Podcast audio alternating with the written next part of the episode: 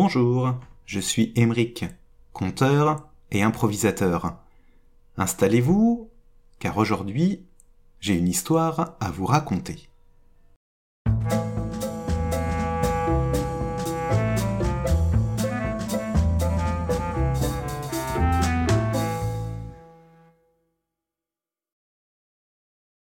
Un homme avait sept garçons et euh, toujours pas de fille, bien qu'il en désirât une de plus en plus. Enfin, sa femme attendit un nouvel enfant, et quand l'enfant naquit, ce fut une fille.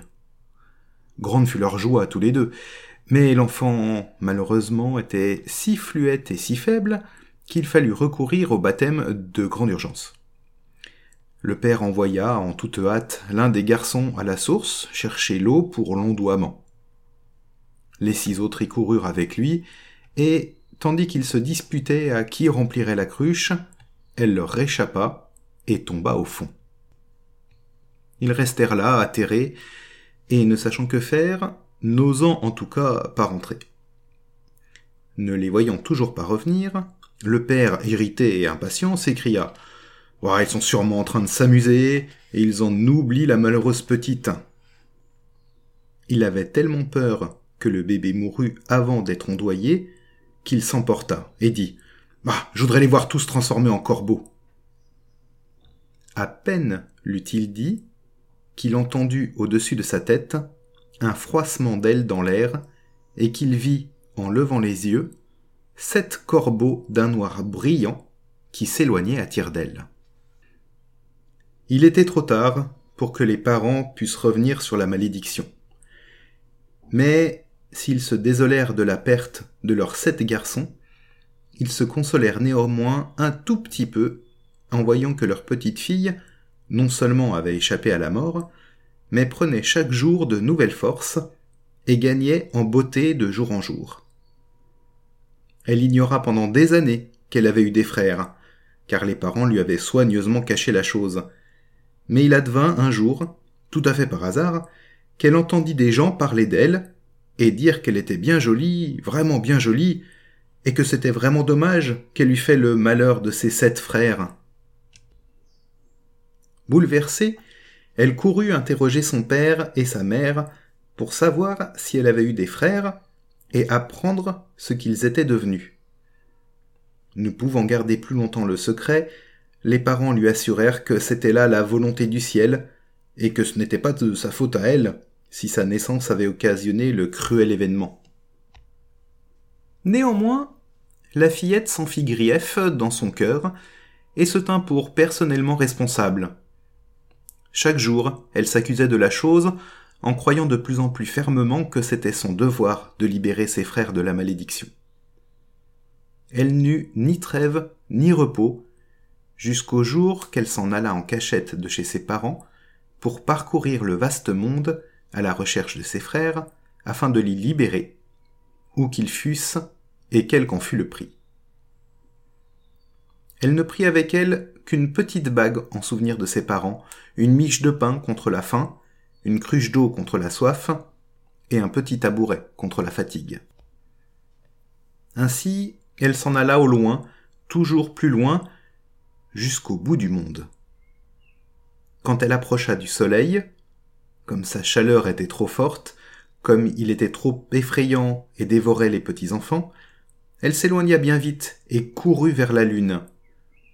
Mais elle était bien trop froide, sinistre et méchante, car dès que la petite approcha, la lune dit Ça sent. ça sent l'odeur de chair humaine.